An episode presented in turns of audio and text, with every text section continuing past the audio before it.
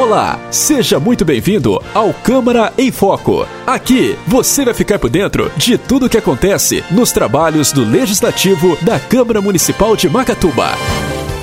O primeiro vereador na sessão do dia 25 de outubro a falar foi o vereador Antônio Severino. Ele foi procurado por moradores que reclamaram da caixa de drenagem de água da rua Antônio Romani. Aí um lado da, das caixas, né? Com certeza a água ali está chovendo muito, né? E a tubulação dessa caixa deve estar entupida. Né? Então a água está descendo do lado e está causando uma erosão enorme ali. E se não tomar alguma providência logo, vai ficar sem essas caixas aí logo, logo. É, eu queria pe pedir ali para o prefeito, né, se o prefeito pudesse mandar ali o secretário mais rápido possível ali, né, para corrigir esse problema, porque é um dinheiro público que já foi gasto ali, né, para a construção desse reservatório, dessa caixa, né? E o dinheiro está indo pelo ralo. Você está ouvindo Câmara em Foco. Em seguida foi a vez do vereador Cristiano Mendes falar na tribuna. Ele trouxe a confirmação do repasse de 100 mil reais via emenda do deputado federal General Peternelli, do PSL, destinado para a saúde. Quero aqui aproveitar para falar também da nossa viagem em Brasília. Tive com o senhor presidente, companheiro Leandro. Estivemos no gabinete do general Peternelli e ele confirmou junto da gente lá o encaminhamento de mais 100 mil reais pelo Fundo Nacional da Saúde, que é para a saúde do município de Macatuba, mais 100 mil reais já está destinado e encaminhado, só aguardando um aval do Ministério da Saúde. Você está ouvindo Câmara em Foco. Já o vereador Amadeu Raimundo comentou sobre um buraco aberto há semanas na estrada da Aguinha, alertando para os perigos que ele está representando para motoristas e população que circulam pelo local. Esse é um buraco que tem na, na Aguinha, Francisco Alves Nunes, exatamente. E como eu tenho é, com, com estudante passado muito aí, e esse buraco realmente está perigoso, não somente para carro, mas para moto, bicicleta que passa. E já faz mais de mês, eu já estou há duas semanas nessa linha e esse buraco continua aí. E segundo o motorista anterior, falou que praticamente já faz quase um mês. Então a gente pedia, né, eu e o vereador Antônio, fomos até o local, é, tiramos essas fotos e estamos colocando uma indicação para a semana que vem.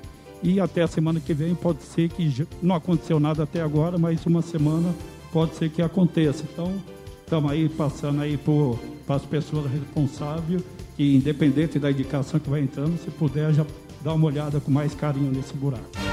Você está ouvindo Câmara em Foco.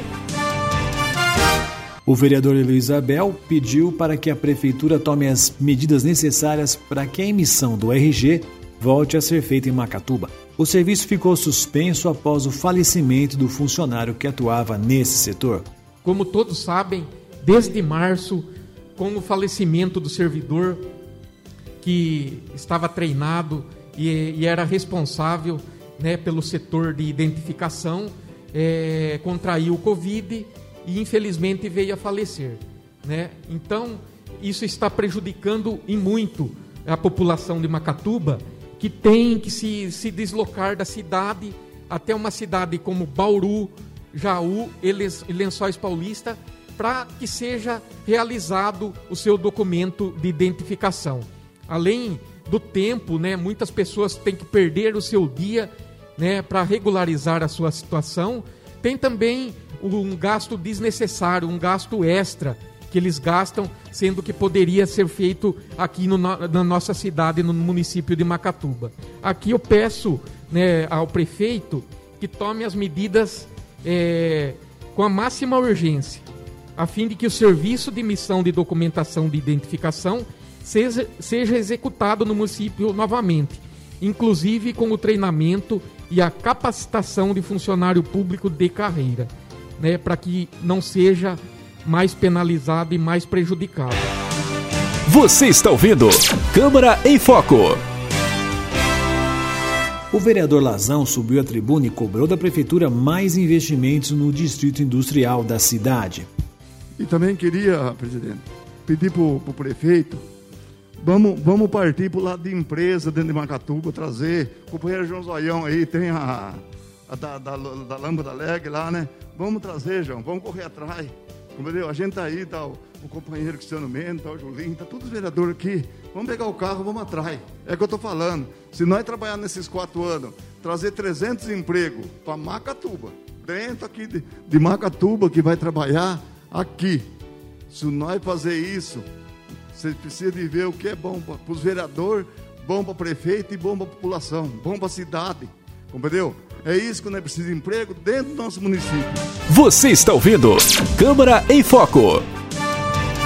O próximo vereador a falar foi o vereador Paulo Neves, que destacou a queda de energia em Macatuba de quase 18 horas, citando como exemplo os problemas causados aos macatubenses que moram na rua Argentina quero falar, deixar bem esclarecida essa situação, a queda de energia. Na rua, teve ocorrência no sábado, né? Choveu, ventania. No domingo, senhor presidente, é, na rua Argentina, teve uma queda de energia, nobre vereador Leandro Fogaça, às 9 horas da manhã. E essa queda, em pleno domingo, 9 horas da manhã. Essa energia só foi retornar, vereador Cristiano Mendes, às 3 horas da manhã do dia 25, para amanhecer segunda-feira. Somando um total de 18 horas sem energia. E aí eu pergunto para os nobres vereadores: e quem tem alimento na geladeira, como o nobre vereador Cristiano mencionou, se eu não estiver errado, é um absurdo o quilo de carne. E aí você perde isso daí. Por quê? 18 horas. Sem contar, sem contar que as casas que têm crianças, as casas que têm pessoas deficientes, as casas que têm pessoas que fazem tratamento com aparelhos que, que necessita de energia elétrica. Então, é, é de deixar a gente aborrecido.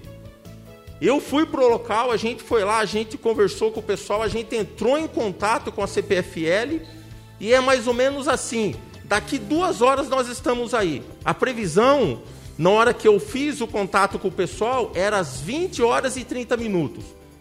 Entre esse horário até as 21. Retomou às 3 horas da manhã. Então não passou muito, né?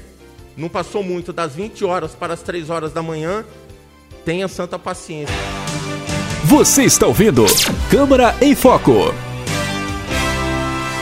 Já o vereador Leandro Fogaça destacou a abertura de crédito adicional de 300 mil reais para a saúde que chegam à cidade por meio de emendas parlamentares. Eu queria também é, pedir para os vereadores a respeito do projeto 83, que é o repasse dos recursos para a saúde, a aprovação também. É um recurso, como nosso amigo Cristiano falou, é, é um recurso que veio da luta de nós vereadores por emenda, é um recurso que foi suado.